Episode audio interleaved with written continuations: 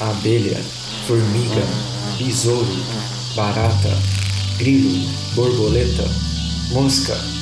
Você sabe do que eu estou falando. Os insetos permeiam a vida na Terra. O que você sabe sobre eles? Eu sou o Caio. E eu sou o Pedro. Você está escutando O zumbido do mosquito, o canto da cigarra. a pulga atrás da orelha.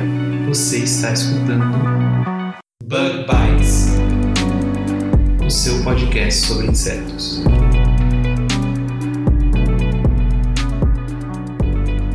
Seja muito bem-vindo a mais um Bug Bites. Falando diretamente da Toca do Besouro Studios. E como prometido na semana passada, hoje temos a parte 2 da entrevista com o Celso. Então, Pedro, nesse episódio nós vamos comentar aí um pouco sobre os besouros, né? Que foram objeto de estudo do Celso aí por muitas e muitas décadas. E olha, a quantidade de conhecimento que o Celso acumulou sobre besouros é realmente formidável. A gente ficou aqui bobo enquanto ele falava sobre as coisas assim com um domínio do conhecimento que impressiona, né? Além das histórias e causas muito interessantes, né? É, E Bruno, e aquela promoção do livro? Como é que é mesmo que funciona? É isso aí. Você que tiver um interesse em besouros não pode deixar de ficar de fora de uma campanha que nós estamos lançando aqui no Bug Pies e também lá no Observações Naturalistas, que é o sorteio do livro do Celso, Besouros e Seu Mundo. Por isso, fique de olho nas nossas redes sociais, que lá a gente vai detalhar exatamente, tintim por tintim, como você pode proceder e como você pode ajudar ao Bug Bites dar esse presente a um dos nossos ouvintes. É isso aí. E, como de costume, né, para os ouvintes, ouvintes principalmente os novos ouvintes do Bug Bites, a gente quer dizer né, que o Bug Bites é um projeto de divulgação científica. A gente fala de insetos, a gente fala de ciência e da combinação dos dois. E para quem gostou, né, quem está interessado aí no nosso conteúdo, mas ainda não tem muita familiaridade com podcast, a gente aconselha o pessoal a assistir o vídeo que o Caio gravou e que pode ser acessado pelo link bit.ly barra assine o BB. BB, nesse caso, são as iniciais de Bug Bites. Bom, então acho que tá bom de recadinho pro hoje. Vamos lá então pro nosso episódio? Vamos lá, que tá bem legal.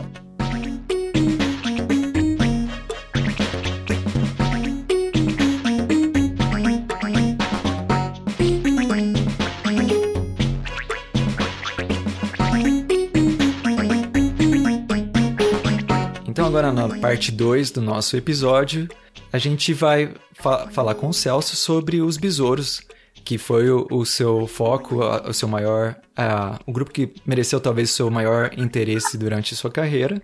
E os besouros, né, vale lembrar que são esses insetos que estão na ordem Coleóptera.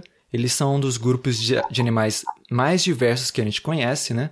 Eles têm caracteristicamente, né, a- a- o primeiro par de asas endurecidos, né, que formam o que a gente chama de élitro, que é uma espécie de carapaça e que protege as asas, né, o segundo par de asas que pode ser usado para voo. E como é um, um grupo tão diverso, muitas pessoas têm familiaridade com esse grupo, né? Como, por exemplo, as joaninhas, as brocas, né? São insetos que alguém, se já não viu, pelo menos ouviu falar. É, Pedro, e essa diversidade gigantesca, né, em formas e cores e tão fascinantes, né, que os besouros têm, realmente surpreendem as pessoas, né? Mas a importância dos besouros, ela vai muito além da aparência que eles têm. Então, uma coisa que a gente poderia perguntar para o Celso, né, aproveitar a participação dele aqui nessa segunda parte. Que importância tem o besouro nas nossas vidas? Bom, como eu já abordei assim superficialmente na primeira parte, eles também têm a importância econômica, ecológica e médica. Né? Ah, economicamente, alguns têm sob aspecto negativo economicamente, que se constituem pragas que dão prejuízos de bilhões e bilhões de dólares mundialmente, eh, atacando não apenas produções agrícolas como materiais é, estocados, né, como cereais, enfim.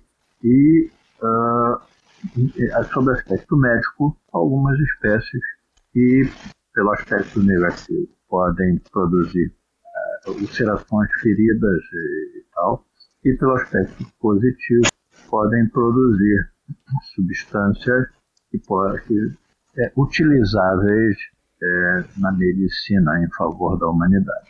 Tá? Então, sob aspecto, é, a importância né, deles em aspecto econômico, ecológico seria essa. Agora, tam, também tem, é, sob aspecto ecológico, um, um fato a levar em consideração é que muitas, espé uh, muitas espécies são responsáveis diretamente pela manutenção do equilíbrio ecológico de muitos ecossistemas, porque há muitas espécies que são polinizadoras, além disso há outros que, ao, por enterrar pequenos animais mortos e excremento de outros de, de animais, eles adubam o solo e ao revolver também aeram o solo, mantendo a saúde daquele ambiente, daquele ecossistema, daqueles ecossistemas. É? Então, para vocês terem uma ideia, há espécies que são evolucionalmente tão adaptadas para a, a, a associação delas com determinadas plantas é tão formidável que uh, evolucionalmente uh, as plantas produziram a mesma molécula uh, de um fenômeno atrativo feminino. Olha. Então os escolhos são atraídos sexualmente. Né? Então é uma curiosidade. Né? Os primeiros exemplares. E um detalhe: a flor dessa, de algumas dessas plantas ela tem um aspecto de uma fêmea daquele bicho em posição receptiva. Hum, então, nossa. É, é atraído, é, é, um blefe, né? A planta 171. Né? Então, é. é. o animal vai lá e tal, e, enquanto ele está se esforçando ali para copular, ele está ajudando a planta a se polinizar. Ele vai de uma planta para outra, ele poliniza aquela planta. E ela é tão bem adaptada que apenas e unicamente essa espécie é capaz de polinizá-la. Que interessante. Então, qual, que é, qual que é a família desse besouro? Como? Oh, qual é a família desse besouro? É um, é um rutelíniozinho da África do Sul. Olha. Ele, ele, geralmente os machos saem primeiro, então eles ficam ali se desgastando naquela energia e tal. Então somente aqueles que têm, conseguem passar por essa fase, ainda guardar energia para fecundar as fêmeas, né? Uhum. Então há uma seleção também pelos mais resistentes, né? Nossa. Então, quando saem depois, poucos daqueles machos conseguem fecundá-las, mas são apenas os mais resistentes.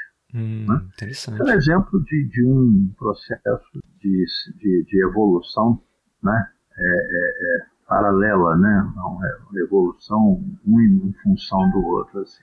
Uhum. Então, volto a dizer, eles são importantes sob o aspecto ecológico, não apenas porque ajudam a, a, a fecundar, ou seja, a produzir a polinização de plantas, uhum. como também por enterrar esterco e pequenos animais mortos, eles adubam e aeram o solo. Sim. E sob o aspecto medicinal, uhum. falei, a, a espécies que produzem é, é, lesões né, dermatológicas, em alguns casos até graves, como é o caso do potó. Não sei se vocês uhum. ouviram falar, potó. Sim. É um besouro que, na realidade, se olhando, não parece um besouro, parece uma formiga, um bicho que chega em torno de um centímetro, 8 milímetros, um centímetro. Tem um jeitão de formiga, porque ele é dotado de braquieletria, ou seja, ele tem um hélito atrofiado, o abdômen fica exposto. Então, se olhando assim, ele dura que uma formiga, o leigo, né? Imaginação. Mas o problema dele, ele não é um animal agressivo. Né? Porém, ele muitas vezes é atraído pela luz e ao posar na pessoa, a pessoa, por reflexo, mete a mão para expulsar ele e então ele lança uma substância cáustica uhum. terrível, terrível. Ela dissolve o tecido né, da, da, da, vítima ali naquele local. E ela é uma, uma substância, um pH elevadíssimo, né? Mais alto, por exemplo, o pessoal da cáustica. Né? Você tem, se você tiver uma maneira de, de lançar algum ácido ali no local, é, uma, é um modo de evitar uma progressão mais severa, né? alguma coisa ácida no local. E esse é, é semelhante ao, ao, mecanismo de defesa daquele besouro bombardeiro ou é diferente? Não, não, é, é bem diferente. Esse uhum. ele, ele lança é, defensivamente essa substância e, e é cáustica, apenas cáustica. Uhum. O bombardeiro ele é, é, um, é, um, processo muito mais sofisticado. Né? O bombardeiro, é, aliás, existem duas linhas de besouros bombardeiros. Né? Tem os bombardeiros primitivos, que são dotados de flanges nas extremidades dos élitros, uhum. flanges direcionais, mas são unidirecionais, sempre para frente. Então, é, existem outra, existe uma outra linha né, de bombardeiros com, com um aparato direcional na extremidade do abdômen, como se fosse um, um, um, grosso modo, como se fosse um tênis que ele aponta e dispara. Uhum. E é, é, uma coisa tão, tão incrível, né? Porque é a, as substâncias que ele, que ele, ele produz, duas substâncias distintas separadamente, mas quando elas se combinam e ele dispara, produzem um, um, explosões que, que, emitem luz, calor, né? A fervura, né? em nível de fervura, uhum. luz e, e, explosões audíveis. Entendeu? É. Elas dissolvem as ceras impermeabilizantes da superfície dos corpos desse, do animal atingido e tem uma outra, uma, um outro componente, um outro composto que ataca então é, é, começa a, a, a, a, produzir a, lesão, a, queimar e, ferir, entendeu? Então é um negócio extremamente sofisticado, né? É diferente. O, o, o fotógrafo dispara aquilo e vai embora e acabou, entendeu? Sim. Agora, se pegar num local, normalmente as lesões percorrer, lavar rápido e botar um ácido qualquer, até mesmo urina, alguma coisa, alivia um bocado e fica com uma, uma, lesão temporária, porque aquilo fica ardendo às vezes mais de uma semana, como se fosse um cigarro queimando naquele local. Nossa. Uma coisa impressionante, uma coisa viva, né? E continua reagindo ali naquele local por muito tempo. Mas eu estive uma ocasião em, em Palmas, na capital do Tocantins, e os postos de gasolina, os caras tinham verdadeira paranoia, todos eles com, com, com manchas, cicatriz e, e queimação potó, porque à noite eles estavam trabalhando no esporte e às vezes um centenas de potós voando. Ah, nossa. E era uma loucura. Os caras, os caras ficam o tempo todo antenados para ver se tem potó voando. Né? E todo mundo queimado ali. Todos eles, os potóis, produzem queimadura, mas alguns são mais brandos, outros são mais severos. Uhum. E nesses casos, se o azar de ser atingido com um potó desse, é que dissolve o tecido ali na região, deixa cicatrizes horrorosas. Uhum. Se for um local com pouca pele, como na testa, no cotovelo, por exemplo, pode atingir o osso. Então, é, nós tivemos uma, uma artista do teatro rebolado, Marta Anderson, ela tomou, entre aspas, uma potosada no rosto, né? Com buraco. Ficou com buraco na bochecha, né? Pra você Nossa. ter ideia. Então, volto a dizer, é, sobre o aspecto médico, nesse aspecto né, negativo, nós temos esses casos. O, o, o, os bombardeiros são de outra família. O, potó, os potós são é, estafilinidae. Uhum. No, no, popular, estafilinídeos, né? Sim. Já os bombardeiros são carabidae, popular, carabídeos, né? Uhum. E, e algumas espécies Quase todo carabídeo produz também secreções cáusticas e de, de, de cheiro assim nauseabundo e tal. Mas, é, eu, por exemplo, uma ocasião com o Paulo Magno do Museu Nacional, nós fomos a uma região no Mato Grosso, uma cidade chamada Mineiros. Hum. Essa cidade, numa das noites, uh, tinha uma pracinha, como ela fica no meio do cerrado, a cidade na época era pequena, hoje eu acredito que ela deve ter crescido muito. Hum. Mas na época pequena, uma pracinha feericamente iluminada com lâmpada de mercúrio. Aquilo atraía insetos, que era uma coisa alucinante. Nossa. Então, a, a, as plantas na, na pracinha ficavam vergadas as pontas das, dos galhos, tanto bicho posar, tanto inseto. E os cães parecia um lençol correndo à medida que você ia andando, né? Uhum. Então tinha milhões de carábides e de cerambices. O Paulo descreveu dezenas de espécies novas de cerambices a partir do que nós coletamos naquela praça. Né? Meu Deus. E, então, nós, eu, eu, no meio daquela. E é tal coisa, você tem esse fenômeno por uma hora, uma hora e meia, depois o bicho some, se expõe, entra pelo chão e desaparece. Uhum. Então nós tínhamos que correr, escolher o que a gente ia querer pegar, enquanto a bicharada correndo. Né? Então, eu, nós pegamos o vídeo, ele ele estava mais concentrado no cerambice, de que ele é especialista no Museu Nacional, já escreveu centenas de espécies novas, ele é especialista, ele é pós-doc, pós-doutorado e tal, trabalha no Museu Nacional, já descreveu centenas de espécies novas de cerambice. Então ele estava preocupado em na, nas plantas pegar aquela quantidade absurda de cerambice. E eu fiquei coletando os carábides pelo chão. Na hora eu sentia uma, esquentação na ponta dos dedos, mano. Mas, Nossa. Não sentia, né, sentia como se fosse aquecimento, né? Mas nada que incomodasse, não sentia como se fosse queimadura, nada disso. Aí fui pegando, pegando, enchemos alguns vidros, né? Sim, nós levamos tipo uns morteiros, que a gente chama morteiro, um pouco de, de, de gesso ou, papel higiênico no fundo encharcado. Na época usávamos éter, hoje está mais difícil também, porque não se vende mais éter sulfúrico. Mas, então, nós íamos jogando aquilo ali, uns 10, 15 frascos enormes, assim, para você ter ideia de 10 centímetros de diâmetro por uns 15 de, de altura, encher, encher aquilo até a boca. Nossa. E eu, e eu só coletando, coletando. A, a, na hora, como eu falei, não senti nada, mas nos dias seguintes, o couro dos meus dois dedos, indicador e polegar, saiu fora. Ficou um, um buraco nos dois. Eu pensei até que fosse perder as impressões digitais. Um buraco assim de, de mais de 2 centímetros de comprimento por um e meio de largura nos dois dedos. aquele buraco vermelho, cor de sangue, assim, de queimadura. Já viu queimadura de segundo grau? Já. Ficou na carne viva, né? Carne viva. Nossa. E na hora você não sente nada, é curioso o negócio. Né? Hum.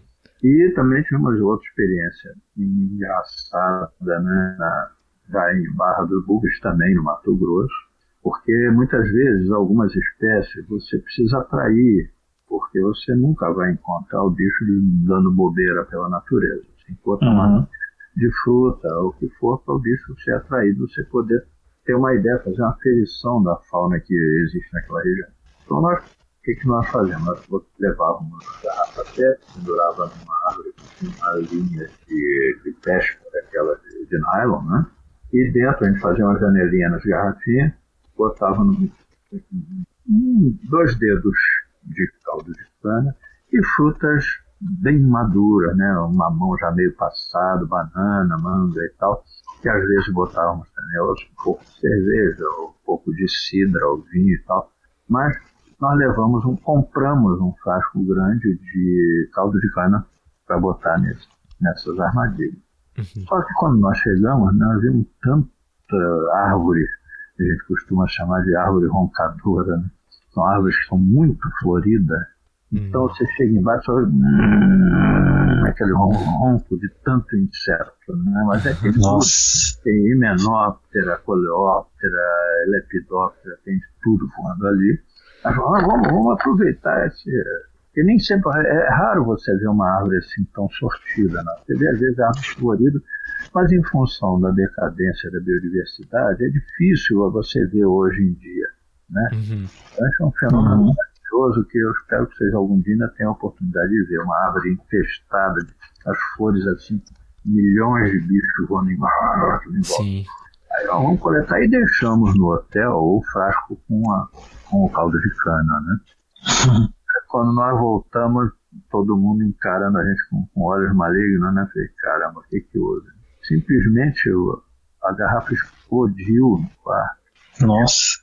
Espalhou, parecia cerol, não sei se sabe o que é cerol, né? Aquele sim, vidro esmagado, moído que se usa para o pessoal gosta de botar em, em pipa, né? Em, sim, sim. Em pandorga, papagaio, para cortar a pipa dos outros. Uhum. Rapaz, o, o, o vidro virou quase que virou pó. A única coisa que inteira era um pedaço do fundo e o gargalo que cravou na mala do, do, voou, cravou na mala do, do, do, do Paulo. Nossa. Tivemos que lavar o quarto todo, o teto, paredes, tudo ensopado de caldo de cana. Nossa! Coisa impressionante, nunca imaginei um negócio desse.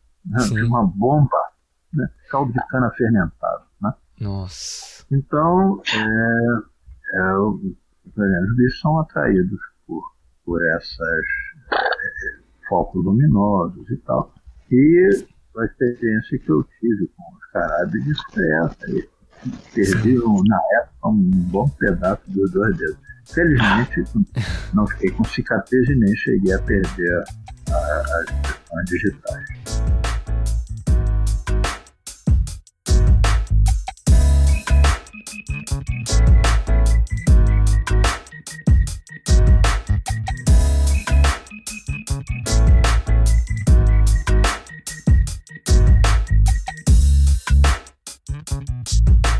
Pior do é. que a explosão de, de suco de, de, caldo de cana é a explosão de podrume, né? Essa é muito pior, porque o que a gente chama de podrume é o material que, que é utilizado para se fazer armadilha para animais necrófagos. Ah. Compra miúdo de galinha, tem que ser em abatedor. Você compra miúdo de galinha desses em supermercado, eles vêm com formol, não, de, não decompõe. Hum. Ah tem que ser no abatedouro. Você vai lá, a galinha acabou de morrer, você vai e compra fígado e moela, por exemplo, bota um, uma lata enterrada no chão, assim com a boca na superfície do chão, bota um pedacinho ali dentro, os bichos são atraídos. E você no, no, no dia seguinte você pega inúmeras espécies de animais necrófagos para estudar. E isso é também, quando você compra, ainda está muito fresco. Você tem que deixar fermentar, aquilo começar a se decompor. Aí, dura três, quatro dias, chega a ficar verde o vidro assim por dentro, a carne está em decomposição. Tem que ficar de costas para o vento, porque o cheiro é insuportável. O que, que a gente não faz pela ciência, né? Então, a gente bota um pouquinho daquela isca em cada coisa. Só que quando você abre o vidro, chega a fazer aquele barulho assim de, da pressão do, do gás né, lá dentro. Por isso que ele tem que ficar de costas pro vento. E se pingar uma gotinha na tua mão, tu vai ficar com aquele fedor uns dois, três dias. É, é, é, é incrível a, persistência daquele mau cheiro. Né? então, tomar muito cuidado, não deixar pingar na mão, na roupa. E, e o que acontece? Né? Também pode se tornar explosivo. Tem um episódio com um outro entomólogo, no caso até surpreendentemente, um entomólogo de lepidóptera de borboleta, né? falecido. Luiz Otero, do, do, Museu Nacional, ele foi a fazer um levantamento em Itatiaia, da lepidopterofauna. Aí uns amigos pediram, ah, já, pega um pouquinho também do, do necrófago lá para a gente estudar e tal. Ele disse, ah, legal. Ele levou um, um frasco cheio de, de miúdos de galinha e, e, e moela, enfim. Aí ele ficou empolgado ver tanta borboleta, saiu do hotel e deixou o frasco no hotel. Ah, rapaz, quando ele voltou, ele já viu o urubu voando em cima do hotel. Nossa, sobrevoando o hotel. Cara, o frasco explodiu no quarto, não precisa dizer que ele foi expulso. Nossa. Foi naquele hotel Simon, que um hotel de luxo que tinha no interior do parque, da, daquela, da, de Tatiaia, né? Hum. É, mas, e teve um outro fenômeno, esse também com o meu com o meu patrono, Costa Lima. Uhum. Também ele foi vítima de uma, de uma bomba dessas. Nossa. Só que ele foi mais grave, porque ele, ele estava sobrevoando, ele indo de avião da, da FAB para, para uma região sobrevoando, né? ele pegou uma carona no avião e o podrome explodiu dentro do avião. Nossa! Imagina, né? Nossa. Todo mundo passando mal, vomitando, e não podia, não tinha onde aterrizar, o cara no meio do nada, na Amazônia, o avião avião é, é, é, de, turbo, de hélice, não era nem turbo, era avião de hélice. Nossa. Horas sentindo aquele fedor. Nossa. Nossa. Porque os aviões não eram pressurizados, né? Quando Nossa. chegou lá no alto, aquele bagulho pau, explodiu, cara, foi uma encrenca severa, né? Então são percalços, né, da, das líderes científicas. Todo cientista tem umas histórias engraçadas assim para contar. Sim. Tem um, um economista. Oi, ah, Bruno. pode falar, Pedro. Pedro. Tá, tem... Eu ia falar que tem um economista, né, que ele ele fala num, num programa né, de, de podcast dele, né? Sim. Que uma das receitas mais eficientes para você emagrecer é, se é. você tiver um, uma garrafinha com vômito. Aí toda vez que você sente fome, você dá uma cheirada. Me lembrou essa história aí do avião. ô, ô, Celso, ah. você estava contando essa história do, das armadilhas para pegar é, insetos e animais necrófagos, né? Sim, sim. E tem um relato seu, do seu livro, que eu acho bem interessante, que é com relação a um dia que você preparou uma armadilha dessas e ah. a lata sumiu. Conta essa história pra gente. O que? A lata? Levado tudo. Porque o que acontece? Eu, eu, é, porque, na realidade, aquele Copofanelsense é o maior, é um dos maiores escarabeides do mundo, né? E é o maior faneide, faneine, né? Quer dizer, uma tribo de escarabeíneos brasileiros é o maior que existe, é um monstrengo dele. Tem ilustrado no livro, né? E, e esse bicho, é o que acontece. Eu, eu enterrava lá, foi lá em Brasília, porque uh, na época havia um, na, na, asa norte né, do plano piloto lá de Brasília, num bairro, né? Aquilo lá, na época, hoje está cheio de edifícios, não vai pegar mais nada. Né? Mas aquilo ainda havia muita mata ali e havia um cemitério de cachorros que uh, Nossa. É, a, a, a, prefeitura pegava os cachorros de rua e tal, e quando não eram resgatados em uma semana, dez dias, eles eletrocutavam os bichos todos e jogavam em, em cova rasa. Nossa. Nossa. Rapaz, então você botava e enterrava uma lata na região ali, você, a, a lata enchia até a boca, não, não, não entrava mais porque não, não conseguia reter mais tempo. E aí o que aconteceu, né? Eu, eu botei na terra normal e, eu, e, e, o que eu, como é que eu fazia? Eu botava um frasco com para o, o, o, refil, o refil de podrume, eu botava, eu botava uma pedra grande em cima da lata para não dar gambá, gato, o gato, gambá, esses bichos roubavam a isca, né? Hum. Então, eu botava uma pedra grande e botava o frasco embaixo da pedra para ficar um espaço para os bichos poderem cair na lata. Você visualizou o que eu estou descrevendo, né? Sim. Uhum. Uma pedra grande para evitar, não só evitar a chuva, como para evitar os oportunistas que fossem lá comer. Então eu botava o frasco pra, pra, e a pedra em cima do frasco com o refil. Quando eu fui ver, o frasco, o refil, a lata, tudo entrou assim meio metro por dentro do chão. Aquela terra ficou fofa, eles revolveram tudo. Né? Aí o que, que eu fiz? Eu passei a enterrar, a, botar as armadilhas em cupinzeiro.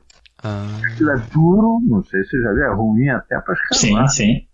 Sim. É para abrir um buraco no cupinzeiro é complicado, né? Eu perdi um bom tempo ali, pau, pau, pau, batendo naquele barro duro para abrir. Aí eu, foi o jeito que eu consegui dele não, não sumirem com a lata. Carregavam lá para baixo. Não é que sumisse a lata, mas você achava. Mas aí a maioria já tinha ido embora, porque a lata depois ficava cheia de terra também. E você pegar meia dúzia ali e tal.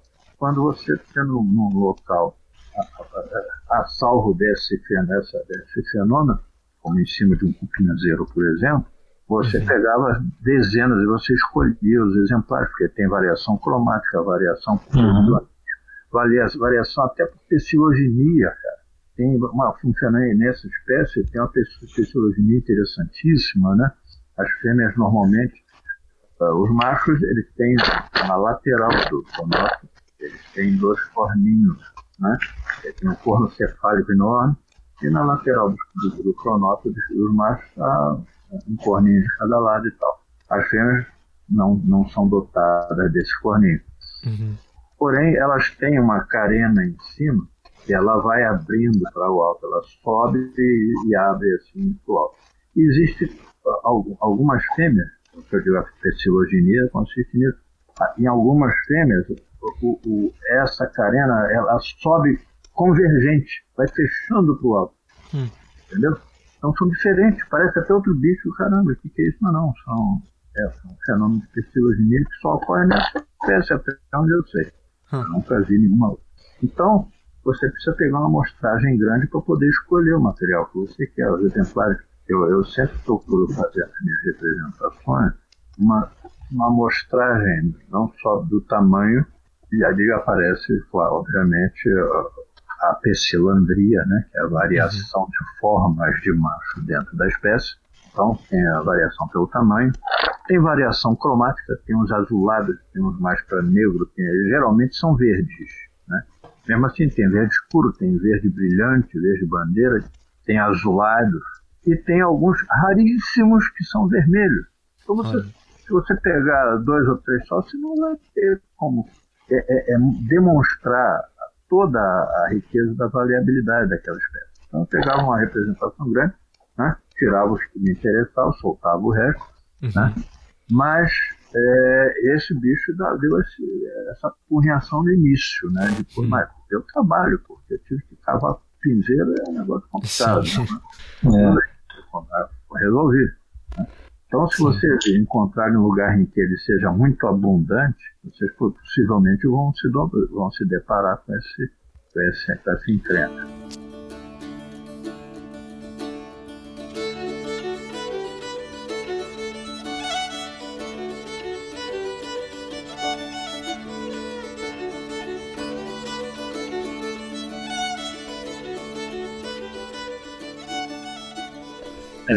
Toda, todos esses anos, né, todas essas décadas estudando besouros, né, não só no Brasil, mas também no mundo, né, que você já ah. teve a oportunidade de coletar, quantos, quantas espécies mais ou menos você tem hoje aí na sua casa, no, no seu escritório? Não, eu, parei, eu parei de contar, eu tinha mais de 100 mil, eu não, não, não, eu não, não, não, não faz outra coisa ficar contando. Mas na realidade, gente, ah, 100 mil, mas há uma o número de exemplares por espécie não é muito. Raramente ultrapassa seis exemplares. Normalmente, ah. seis exemplares já ilustram bem. Né? Mas é suficiente, né? Hã?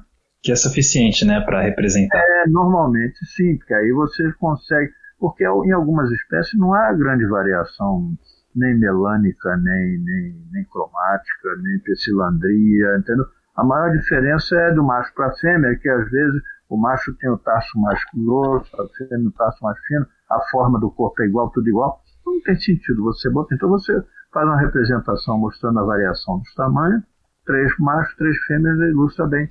Entendeu? Um macho pequeno, um macho médio, um macho grande, uma fêmea pequena, média, grande, acabou. Sim. Agora em outra não. Por exemplo, tem uma peridinota da região, é um, um butelinho da região da, da, da, do ecossistema de Cerrado, chama a Peridnota sumptuosa. Esse bicho tem um número quase infinito de variações cromáticas. Hum. E numa, houve uma época que eles descreviam até como subespécie. Então, vermelho chamavam é, subespécie aeruginosa, a azul era ciânia, a verde era, era esmaragdina, entendeu? E por quê? Originalmente, elas foram descobertas, mas, por exemplo, eu estive na, na, ao norte da, do Mato Grosso, naquela Belém, é, Belém Brasília, não, é aquela é, Cuiabá Santarém. Né? Então, na, na, na, região norte do Mato Grosso, uhum. esse, esse bicho sempre é azul marinho, uhum. brilhante. É um bicho maravilhoso, um bicho lindíssimo, mas esses são sempre azul marinho brilhante tem uma região lá em Goiás que são sempre verdes. Então, quando esses primeiros que descobriram, os primeiros entomólogos que descobriram essas espécies, eles deram, é, eles consideraram subespécies em função desse detalhe. Uhum. Só que o que aconteceu lá em Brasília, hoje não mais porque a devastação não só a devastação, mas como a poluição acabou com tudo. Hoje, no Brasil, o Brasil foi um dos lugares onde eu via ocorrer a mais espantosa quantidade de besouros. Não, praticamente você não via uma planta que não tivesse cheia de besouros quanto é família. Né? Hum. E, e na, em algumas, existem uma, umas árvores lá com as flores azuladas, outras com a flor amarelada e tal, e que atraíam muitas dessas pelidinotas sumptuosas. E, e o que ocorre em Brasília, dão todas as cores misturadas. E eu vou fazer representação de umas 15 cores diferentes. Tem dourado, tem azul escuro, hum. tem, tem ciânio, tem, tem, tem magenta, tem vermelho, vermelho escuro, vinho, é, entendeu? Então, eu, eu precisava representar tudo isso até para você ter uma definição. Porque o cara acha um bicho diferente, uma coisa, ah, isso deve ser outra espécie. Não. Toda uma paleta cromática ali impressionante. Não é? Mas isso é uma raridade. Seria raro. É raro você ter uma, uma, uma espécie em que você precise botar um número maior de exemplares. Né? Como estou dizendo, quando há muita variação. É, normalmente meia dúzia e tal. Mas esse material todo, a minha ideia era, já era para ter sido entregue ao Museu Nacional, porque eu, eu já tinha oferecido para deixar lá. Hum. Na época, fiquei, é, é, é, quando eu cheguei a oferecer, fiquei aguardando uma resposta e eles, porque o que acontece? Uh, havia caso, por exemplo, né, de outros entomólogos que pesquisavam lá no Museu Nacional, mas eram autônomos como por exemplo o Henry Pearson. Ele era um inglês, mas naturalizado brasileiro. Ele tinha um sítio em Guapimirim, estudava lepidóptero, né, as borboletas, e ele é, conseguiu, há muitos anos atrás, conseguiu que o Museu Nacional disponibilizasse uma salinha para ele. Então ele levou a coleção dele para lá, tinha uma mesinha onde ele estudava e tal, a coleção separada da coleção principal do museu. Por quê? Como eu falei, milhões e milhões de animais, centenas ou milhares de gavetas. Uhum. Você, para procurar um bicho, se a sua coleção for integrada à coleção principal, muitas vezes para você manipular um determinado animal, para fazer uma comparação da sua própria coleção, você tem uma mão de obra danada para pegar um determinado bicho, um, é, um compactador lá e tal. Né? E, e, o compactador, o que acontece? Você tem que entrar numa fila, porque você tem, tem que abrir um espaço de cada vez, então tem um, um, tinha horário hum. estabelecido para você poder entrar, marcava um dia e hora para poder pegar determinada caixa em qual determinado lugar, ter, ter uma ala para poder estudar. Era complicado. Sim. Aí eu falei, ó, eu, quando o Pearson morreu, né, eu falei, se puderem disponibilizar a salinha, eu levo minha coleção também já deixo aí no museu, uhum. aí adianta, entendeu? Só Sim. que eu preciso ter acesso, porque eu continuo estudando, eu não parei de estudar. Sim. Eu continuo. Uhum. Tenho descoberto muitas espécies novas, tenho descrito espécies novas, agora tá, esse ano agora, próximos meses vai ter uma nova espécie de ente, um orgulho. Olha. Então eu, eu, preciso estar em contato com o meu bicho, até fazer curadoria eventual, uma coisa ou outra. Sim. Infelizmente, a é. sala foi ocupada nós não, não temos um, um, outro espaço que podemos ceder para você. Ah, tá bom, tudo bem. Então, quando eu morrer ou aposentar, eu dou com aí integra a coleção, ou quando eu não tiver mais condição de trabalhar, integra tudo, né? E foi sorte, né? Sim. Porque teria é. fumaça, né? Sim. Infelizmente virou felizmente, né, Celso? Foi, foi. Já eu teria perdido tudo. O trabalho de uma vida teria virado fumaça. Sim. Né? Nossa. E Celso, é, recapitulando, né, isso que você falou, hum. né? A gente conversou aí do, né, de besouros polinizadores, dos carábide, né, que são predadores, é, e é. dos decompositores, né? E uhum. o, o, Bruno mencionou aí, né, você viajou pelo mundo e pelo Brasil coletando besouros, né, aprendendo a história deles. Mas eu contei, você fala assim, eu viajou pelo mundo, eu conheço 31 países e tal. Mas eu não sou rico, não. o que acontece, eu tenho, meu cunhado, ele era diretor da, da extinta Varig, né? Hum. Então eu tinha passagem gratuita para o mundo inteiro. Olha. E, e eu só pagava o seguro, né? Pagava um seguro e tem. E os amigos que eu tenho pelo mundo afora também não me deixavam pagar hotel, né? Ah, ah você fica comigo, eu dirijo para você, eu vou junto. Então, isso me permitiu, né? Me permitiu fazer essas viagens fabulosas. Eu até estou agora um trabalho está muito lento, muito mais lento do que eu gostaria que fosse, é, para lançar um segundo livro, mas esse contando todas essas esses causos, né? Essas, ah, que legal. Ah, legal. Essas histórias interessantes. O, é. o título, em princípio, é, que eu estou pretendendo para ele é, é, Memórias do Cientista Maluco. ah, que legal. É, porque é, é meu apelido, né? Naquela época, para pegar bicho, você coisa de maluco, né? Você tá incerto. A gente sabe. Ah, cientista maluco e tal. Na faculdade, né, os colegas me viam coletando também, achavam que barato, eu estou pegando inseto, achava estranho, né? Mas sempre fui muito respeitado, mas Sim. me deram um apelido engraçado, carinhoso, vamos dizer assim, mas Sim. ah, cientista maluco e tal, como é que estão os besouros, que negócio. Então, porque é uma coisa inadmissível na cabeça daquelas pessoas, uma pessoa, uma pessoa normal pegar inseto, né? coisa de maluco, né? Então era o cientista maluco. Mas até hoje a mentalidade é a mesma, viu, Celso? Ah, das pessoas. Com certeza, ainda é muito é. disso. Né? Até alguma coisa, outra pegar isso, se morder não tem cora. É. é. Vai por aí, né? É. Eu, eu, eu cresci ouvindo cada coisa também. Sim. Uma tia, ela tinha uma fazenda na Bahia, né? Plantavam cacau, negócio. Então eles viam, às vezes, no pinto morto no, no uma galinha, um pinto morrer, vinham os faneus, esses faneu gigante, mega faneus e tal, atraídos. Ah, foi ele que matou o pinto. Nossa. Matava pinto. O apelido dele era matar Nossa. Ah, show, tá cheio de mata-pinto. Pô, mata-pinto. Isso é um necrófilo, tem nada a ver. Sim. Se bem que há algum, alguns casos de tampão, né, de escarabeide, campanini, que matam animais para depois colocar os ovos. Uhum. Sabiam disso?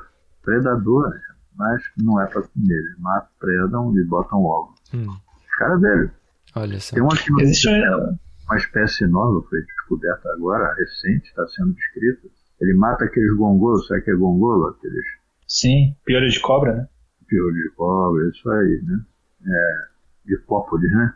Eles matam aquele bicho e enterram e botam os ovos ali. Olha com alguns escaravelhos também é, capturam as içás, né, as fêmeas da, das saúvas, né? Sim, Anajuras, né? Arrancam o Arrancam a cabeça. É, arrancam o abdômen. Abdômen, né? É, abdômen. Mas é, o, o mundo é, da entomologia é um mundo paralelo e muito desconhecido, né?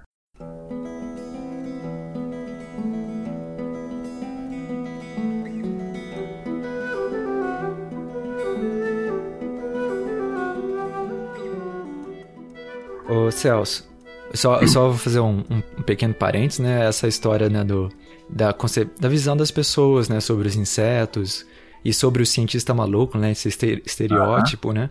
Reflete é, bem é aquela né? conversa, né? né do, a, é um preconceito, é aquela conversa que a gente teve na primeira parte, né?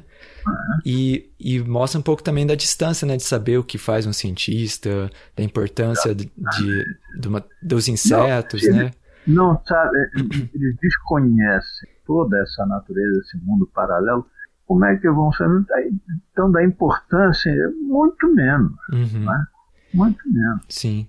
E aí vem o papel né, do, né, do que o senhor faz e que a gente está tentando fazer né, com esse podcast de divulgar, o, fazer essa ponte né, entre o que se sabe na academia.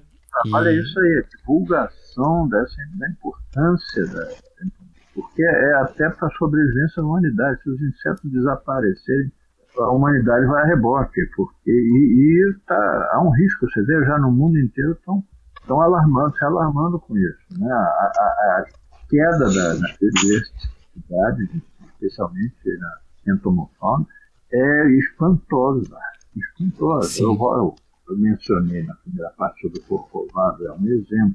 É, num dia você via milhares ou milhares e milhares de bichos lá. Hoje, se você vai cima, num dia você se encontrar meia dúzia. E os, os turistas pisam tudo.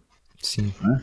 Difícil eu conseguir coletar alguma coisa inteira lá. O pessoal vê bicho no chão assim, senta o sapato.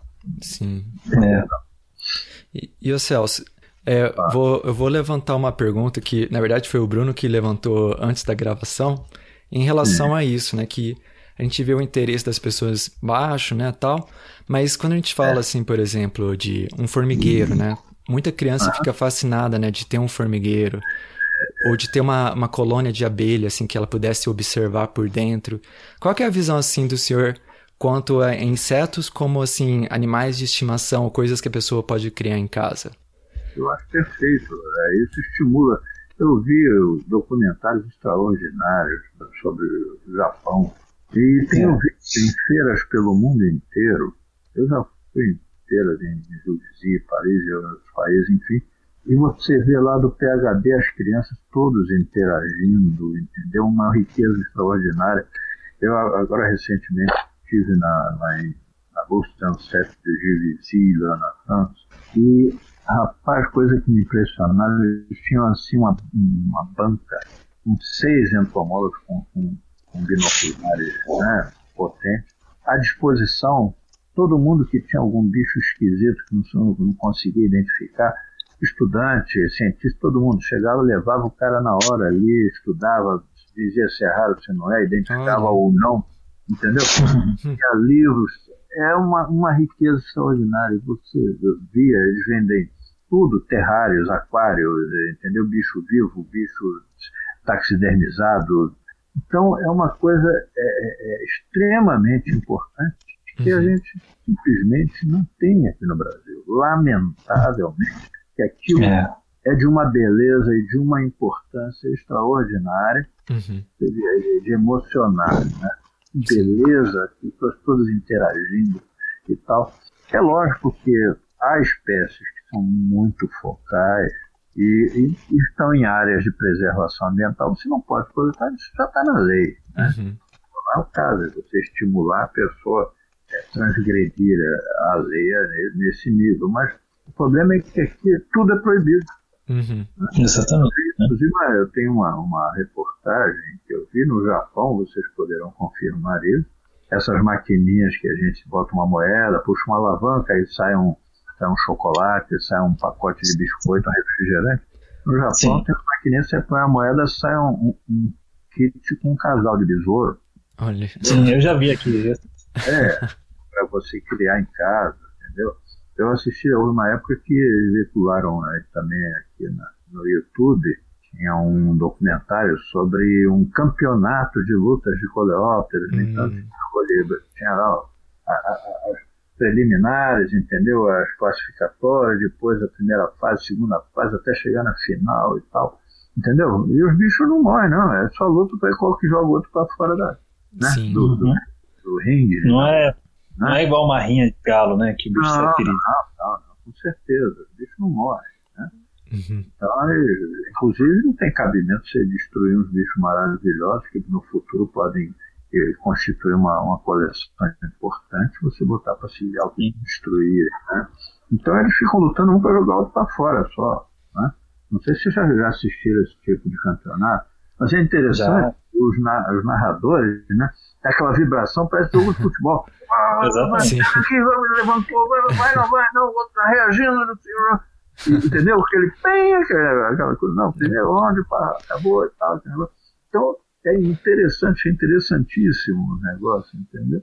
Sim. E você vê como os japoneses é, é, é curtem e, idolatram a entomologia, é uma coisa incrível, incrível. Eles são fissurados mesmo, viu, Admirável. Aqui, aqui ó, é, principalmente na, quando chega o verão, a uhum. gente vai para, por exemplo, lojas de home center, né, que vende uhum. utensílios de casa geral, doméstico. E a gente encontra até lá vendendo besouros, sabe, lucanídeos, dinastídeos, assim, como um bicho de estimação. Né? Eu, eu, eu lamento, lamento porque essa, essa, essa reportagem saiu, eu não, não, não encontro mais. Mas eu, eu, eu salvei e imprimi. Né?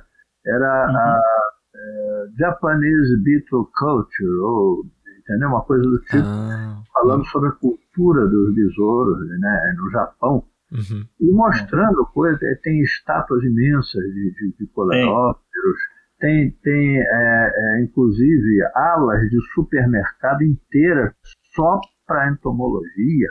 Sim. Aí a fotografia com ala de mercado, com tipos de madeira, tipo de alimento, terrário, aquário, entendeu? Impressionante. Né? O, da minha experiência aqui, o que eu posso ah. dizer é que, assim como o aquarismo, sabe, é, a criação de peixe de aquário é forte no Brasil, ah, assim ah. é a entomologia aqui no, no Japão. Você tem tudo, é todo tipo de é item, comida, terrário, tudo. É, eu espero que o Brasil um dia alcance esse nível, porque é, precisa, né? é admirável. Sim. Precisa, porque ali você vê como é que as crianças tomam consciência da importância da coisa. Uhum. Começa na brincadeira, no lúdico e tal, e ali vão tomando, vão se aprofundando na coisa, vão tomando né, consciência Sim. e no final elas sim, é, é, tudo que elas querem é que aquele objeto do amor delas não desapareça. Sim. Né? E, e é uma coisa da cultura japonesa, no verão, os pais ah. levarem os filhos para a natureza para coletar insetos, né? Então os pais é. compram rede entomológica, compram potinho, com essa finalidade mesmo, de coletar insetos. Eu vejo, eu percebo, isso é, é uma, olha, é, os caras estão séculos à frente, eu diria, porque eu não vejo tão cedo o Brasil se libertando disso. Porque é. é uma cultura, você vê até entre profissionais, os caras têm esse ranço, né? ah, coleção. É, outro dia eu estava vendo aqui, até no, no, no, no Facebook, o, o cara botando as odiosas caixas entomológicas. Hum. Entendeu? Pô, um biólogo falar um negócio desse, cara. É, é né? complicado. Meu, é, é, cara, tá, tá como se fosse um crime ambiental você constituir uma caixa é, entomológica para estudar. Isso é uma estupidez lamentável, lamentável. Né? Até porque, ainda que fosse de, de, de, de alguns pequenos mamíferos, assim, eu não digo nada, mas, pô, insetos, insetos comuns, eu volto a dizer, são espécies que estão na lista vermelha, espécies ameaçadas, que aliás são protegidas, as regiões onde ocorrem, elas são áreas de proteção ambiental, é proibido coletar lá. Isso é outra conversa, outro uhum. papo. Uhum. É.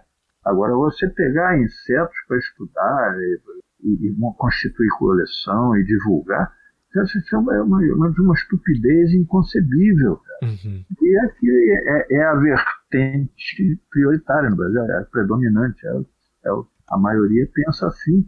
Entendeu? Lamentável. Ô Celso, desculpa interromper, eu só queria é, ver se você consegue sanar uma dúvida que eu tenho. Ah. Que assim, no Brasil a gente tem toda essa questão né, dessa a bioparanoia, né, essa legislação. Bioparanoia, né? E os países vizinhos ali do Brasil que compartilham a mesma entomofauna na maioria dos casos. É, como, como que é a legislação lá? Você, você tem alguma ideia? Normalmente. É tão severa quanto a brasileira? Não, muito mais flexível. Eu tenho um amigo que é peruano, o cara simplesmente enriqueceu com a entomologia. O que, que ele faz? Ele cria, ele comprou uma área grande, cria espécies que são consideradas ameaçadas, faz, faz a introdução e ele recebe, ele paga pessoas para coletar para ele.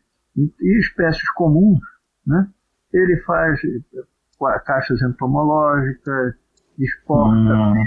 Você está entendendo? E é no Peru, aqui do lado. Sim. O cara tá, tá, ele tem um prédio de cinco andares em Lima, entendeu? Nossa. Então ele faz reintroduções na natureza, paga dezenas de biólogos trabalhando com ele.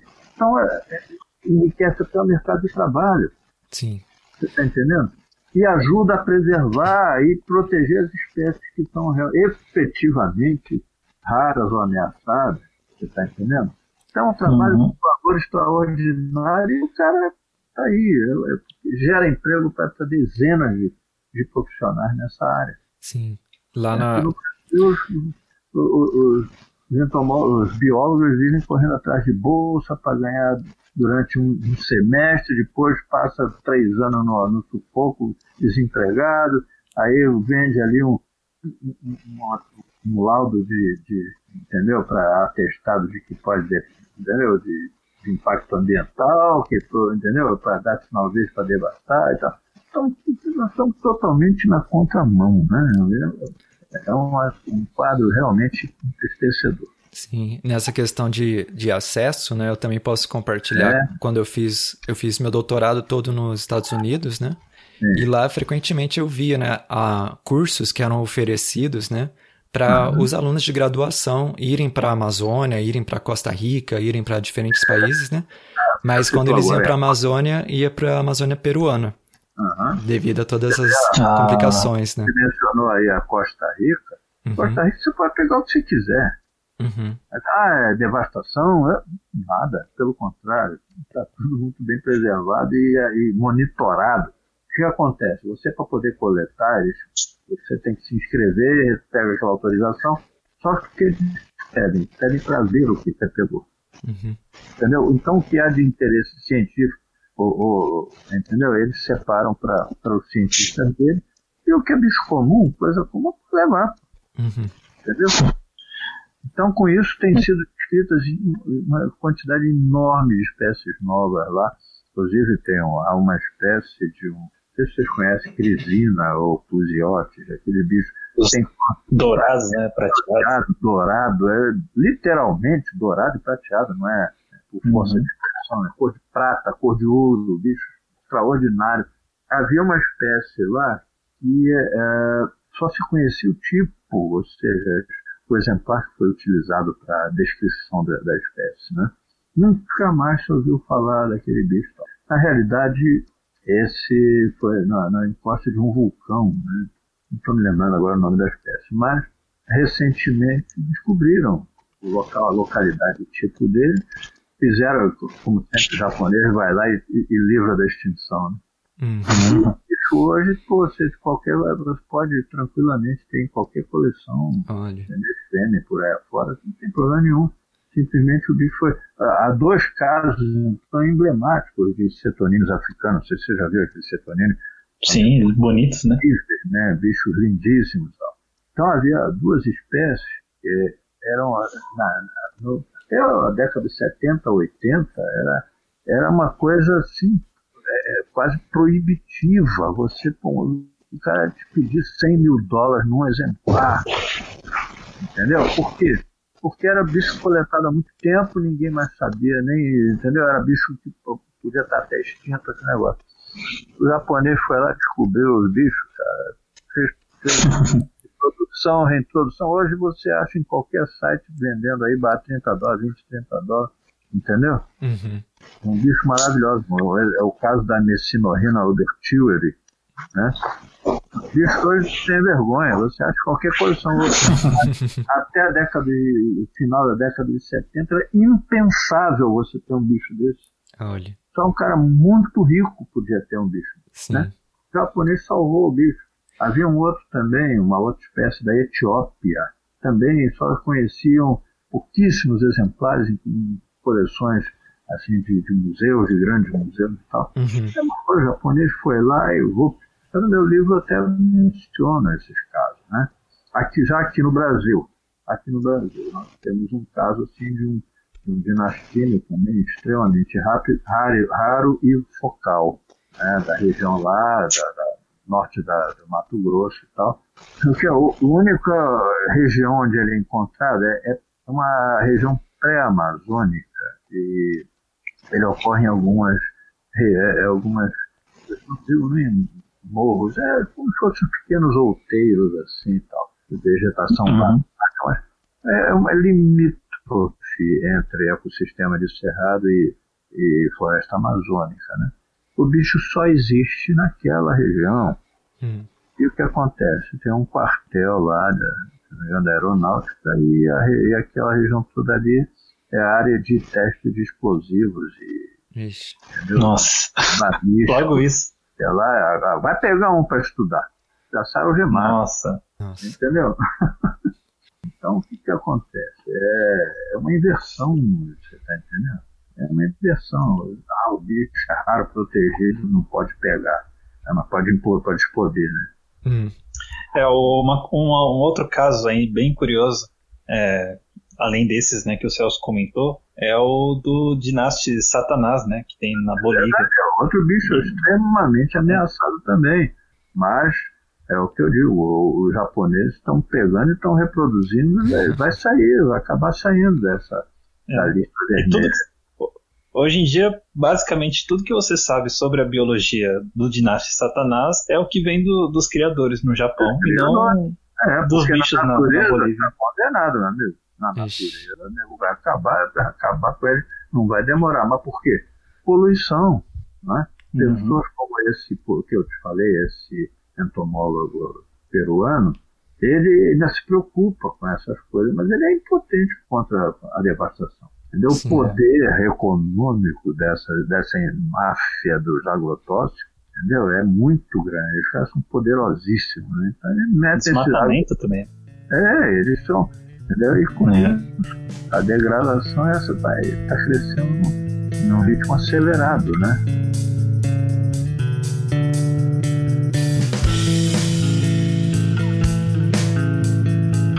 E Celso, eu tava Sim. pensando o seguinte, para fechar esse episódio, é, eu vou fazer uma pergunta agora, depois o Bruno faz mais uma pergunta final. É, a minha pergunta é assim, né, na sua experiência, né, de, de como um estudioso, né, desse grupo de insetos e toda a história que, que você compartilhou com a gente, claro que tem muitas outras que a gente talvez consiga gravar mais um episódio no futuro, talvez, mas tem algum assim inseto, algum exemplar assim na sua coleção que, que você tem um apreço maior, que, que tem uma história que assim te traz um, assim boas lembranças ou, ou talvez pela importância científica que, que você pode Isso. compartilhar com a gente? É uma, é uma coisa que é muito difícil responder. É difícil, né? Todos me trazem lembranças e gratas lembranças de episódios incríveis, entendeu? Uhum alguns nem tanto, mas a, a maioria ali são de circunstâncias extraordinárias, né? Como eu vi, por exemplo, não é exatamente, nem sempre é exatamente por causa de um inseto especificamente, mas uma experiência num determinado ambiente, como Sim. na África, por exemplo, né? É, eu fiquei impressionado com a entomofauna terrícola. Hum. A quantidade de espécies ápteras praticamente qualquer pedra assim, de mais de dois palmos que você levantasse, tinha bicho embaixo, uma, hum. uma riqueza, uma variedade espantosa de, de, de bichos, né? de tenebrionídeos, então, uma coisa de fora. É, é a família que tem a maior diversidade em termos de formas dentro dos coleópteros, são os tenebrionídeos. Hum. É impressionante, não sei se vocês tiveram oportunidade de ver, os tenebrionídeos são, são incríveis. Né? Uhum.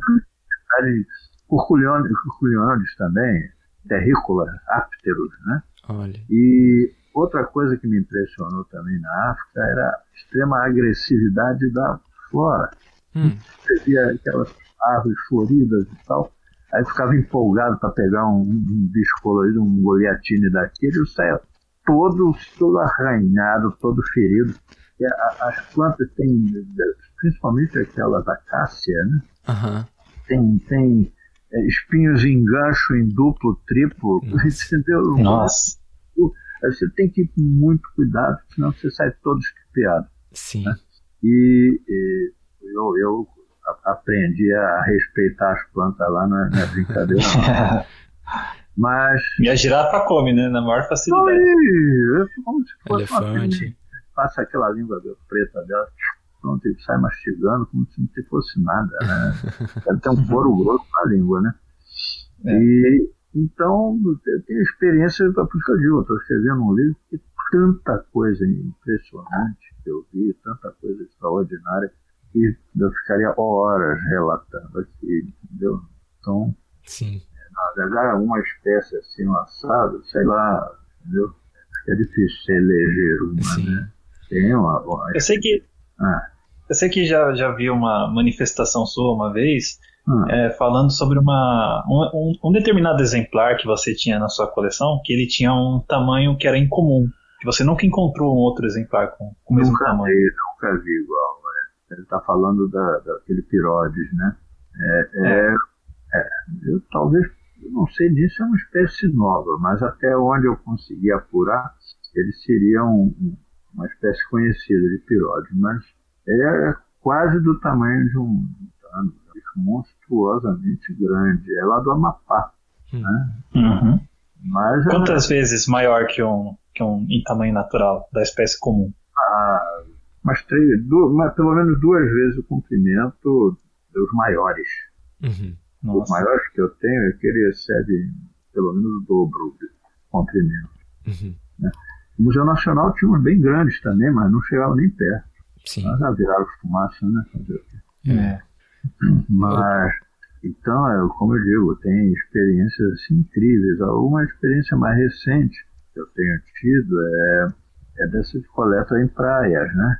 Hum. E vale a pena destacar, é, é uma, é uma mina de ouro para entomólogo, né? principalmente na, nas regiões aqui na, na Mata Atlântica, ela está muito devastada a Mata Atlântica. Mas tem uma a região da Costa Verde, a Mata Atlântica vai até a beira do mar. E ali tem enseadas e tal, e cai muito inseto no mar. Então, o que os peixes não comem, o mar joga na praia. Devolve. É, você caminha. Agora tem um detalhe importante: você tem que coletar na pior hora do dia, com aquele sol lascado, né? Quando a maré está ah. subindo, você consulta a, a, a prancha das marés, a, entendeu? a tábua de marés, para ver o horário que a maré está. Quando você vê ali a, a pré-mar, que é o. Então você vai uma, uma hora antes e até umas duas horas depois. É a hora que os bichos chegam, o mar começa a jogar na areia. Hum. Aí vai seguindo aquela esteirinha de lixo que o mar faz ali, você vai pegar muita coisa. Tem dia, tem épocas, eu, eu, eu costumo tirar as férias em, em, janeiro e percorro várias praias assim, sempre nesse horário brabo, né? Então tem que usar muito protetor solar, né? Sim. E, e ver, consultar a tábua de maré para não perder seu tempo, né? Se você for na hora que está a maré baixando, não vai pegar quase nada, porque o mar vai lavando a praia, vai limpando, e os, os, os bichos que eventualmente ficaram os predadores pegam. Porque tem aqueles caranguejinhos Maria Farinha, né? Ah, sim, sim. Pegam, aquelas pulgas da praia comem, pássaros, de tudo que você puder imaginar, desde sabiá, é, é, é, quero-quero, é, bem-te-vi, até pardal, pegando os insetos miúdos, né? Hum. Eles ficam ali e vão comendo tudo. Você passar duas horas depois, você já não acha mais nada. Interessante. Entendeu? É, então é uma coisa que eu tenho dito para o pessoal, olha, é bicho morto, não precisa nem dizer que você, nem dizer que, que vai estar tá, tá contribuindo para a extinção da espécie, né? Essa paranoia ridícula, né? Eu pego assim, eu, eu trago milhares, milhares, escolho, escolhi, não pego tudo. Eu, agora esse ano até eu peguei é, tudo que eu achei para doar para o Museu Nacional. Hum. Ah, legal. Eu acho tem, porque você acha de tudo, né? Ortóptera, Hymenoptera, é, entendeu? Eu só não pego Lepidóptera porque quando cai no mar estraga, né? É. Eu pegava também o Donata, mas também quando eu trago acaba estragando as asas e tal. Pode sim coletar, coletar o Hymenoptera, é, Homóptera e o Donata você pode até coletar, mas você precisa de cuidados especiais né, para fazer. Uhum. A coleóptera eu vou jogando dentro do vidro com, com, um pouquinho de álcool, entendeu? E no final do mês, quando eu volto, eu tenho, trago 3, 4 mil bichos assim, mortos. Nossa. Tudo, tudo que caiu morreu no mar, morreu afogado. Que legal, né? Entendeu? Então é uma, uma dica que eu dou para entomólogos. E alguns amigos já têm feito isso, têm pego bastante uhum. coisa. Bom, acho que a gente vai, vai fechando o episódio por aqui. É, Bruno, você quer fazer alguma pergunta antes de a gente fechar? Então, eu acho que o Celso, nos comentários dele, abordou a maioria dos assuntos que eu ia perguntar para ele. Parece até que previu aqui o que eu ia perguntar. ah, com certeza, se, se, a gente tivesse maior disponibilidade de tempo, né, o formato do podcast permitisse, com certeza daria muito mais horas de, de conversa. Mas é. a gente então agradece muito ao, ao Celso aqui a, a, disponibilidade né, de participar aqui no nosso podcast. A gente com certeza aprendeu muito e, foi muito satisfatório, né, ouvir todas essas histórias e, e, e ver, né, a carreira e a luta, né, para conseguir fazer pesquisa, fazer divulgação no Brasil. E espero que o ouvinte também tenha a, é, gostado também, né, de, de todo esse conteúdo que foi compartilhado. E a gente deixa aí a, a, a palavra final com o Celso para as considerações finais antes de a gente terminar o episódio. Ok, eu, é que agradeço a vocês pela oportunidade de contribuir para a divulgação né, da importância da entomologia, principalmente, como eu falei, no aspecto econômico, ecológico e médico. Uhum. E espero que vocês tenham um grande sucesso nisso, né? É que as pessoas se conscientizem, né? aqui no Brasil principalmente, se uhum. conscientizem, se conscientizem a tremenda importância que ela tem. Né? Uhum. Tá legal. É isso aí. E eu aproveito para agradecer mais uma vez ao Celso por ter aceito esse humilde convite que nós fizemos, né? Alguém que já deu entrevista aí para Parabéns. inclusive de televisão e tudo, a gente fica muito honrado com a sua participação. Com certeza. Parabéns para vocês por esse esforço, que é, é louvável. Isso eu digo, eu desejo todo sucesso. Muito Obrigado, obrigado. obrigado. A gente fica muito feliz e o que a gente puder também ajudar com divulgação, o senhor pode contar com a gente também. Ok, obrigado. Um abraço para todos vocês e aos ouvintes. Um abraço. Isso aí.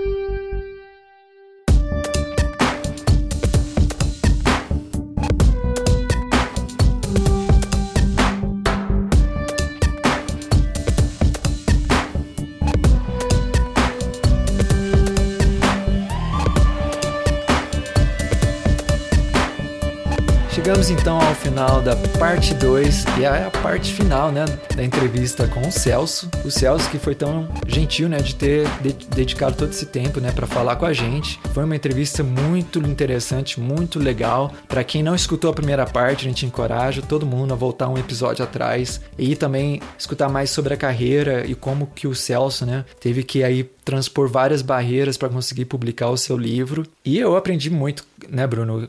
A, a gente a gente se deliciou aí com, com escutando tantas experiências e tantas coisas legais sobre besouros e divulgação científica. E a gente espera que o ouvinte também tenha aprendido tanto quanto a gente aprendeu. Ah, é verdade, viu, Pedro? E olha, eu já tive a oportunidade de ler o livro do Celso e ainda assim, conversando com ele, parece que eu aprendi aí um montão de coisas novas, né? Foi realmente bastante esclarecedora essa entrevista e eu tenho certeza que os ouvintes aí também devem ter aprendido bastante coisa nova. É isso aí. Como de costume, né? A gente pede para o ouvinte que gostou do episódio, que, que se interessou pelo assunto, para escrever para gente, para nos dar o feedback, para dar o seu retorno, né? Dizer o que gostou, o que não gostou, o que poderia melhorar. Até talvez quem você gostaria de ver aqui no Bug Bites sendo entrevistado. A gente ficaria muito contente de receber sua, seu e-mail, seu, seu, seu contato, seja é, pelo Facebook ou pelo Instagram. A gente sempre fica muito feliz de receber é, esse feedback do ouvinte. Mas por hoje a gente quer só lembrar o ouvinte, né, que a gente está fazendo aquela campanha para o sorteio do livro que o Celso escreveu, Besouro e seu, e seu Mundo.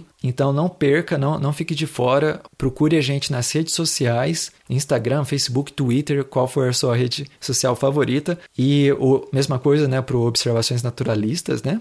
E a gente está lá colocando as regras e, e, e, divulgando como que vai ocorrer esse sorteio. Então não perca, é um livro fantástico e com uma dedicatória do autor. É isso aí. E olha, quanto mais gente participando, divulgando e comentando sobre essa campanha, maior é a probabilidade de uma empresa se interessar e apoiar esse projeto. Quem sabe até elas não conseguem mais de um livro para presentear os ouvintes, hein? É isso aí. Por isso que é importante, desde já, os ouvintes estarem aí engajados em divulgar essa campanha. Afinal, o vencedor do livro pode ser você. E como né, a gente falou, o podcast publicado quarta, toda quarta-feira, pode ser que aí quando você verificar na quinta-feira os nossos updates lá no, nas redes sociais, a gente já tem informações bem mais atualizadas do que a gente está falando hoje. Mas por hoje é só, a gente vai ficando por aqui e até a semana que vem com mais um Bug Bites.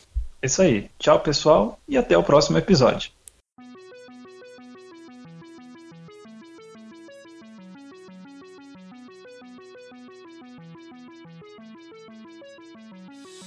O Bug Bites é um projeto de divulgação científica relacionado aos insetos e à entomologia. Nosso conteúdo é produzido por especialistas da área e de acesso gratuito nas mais diferentes plataformas.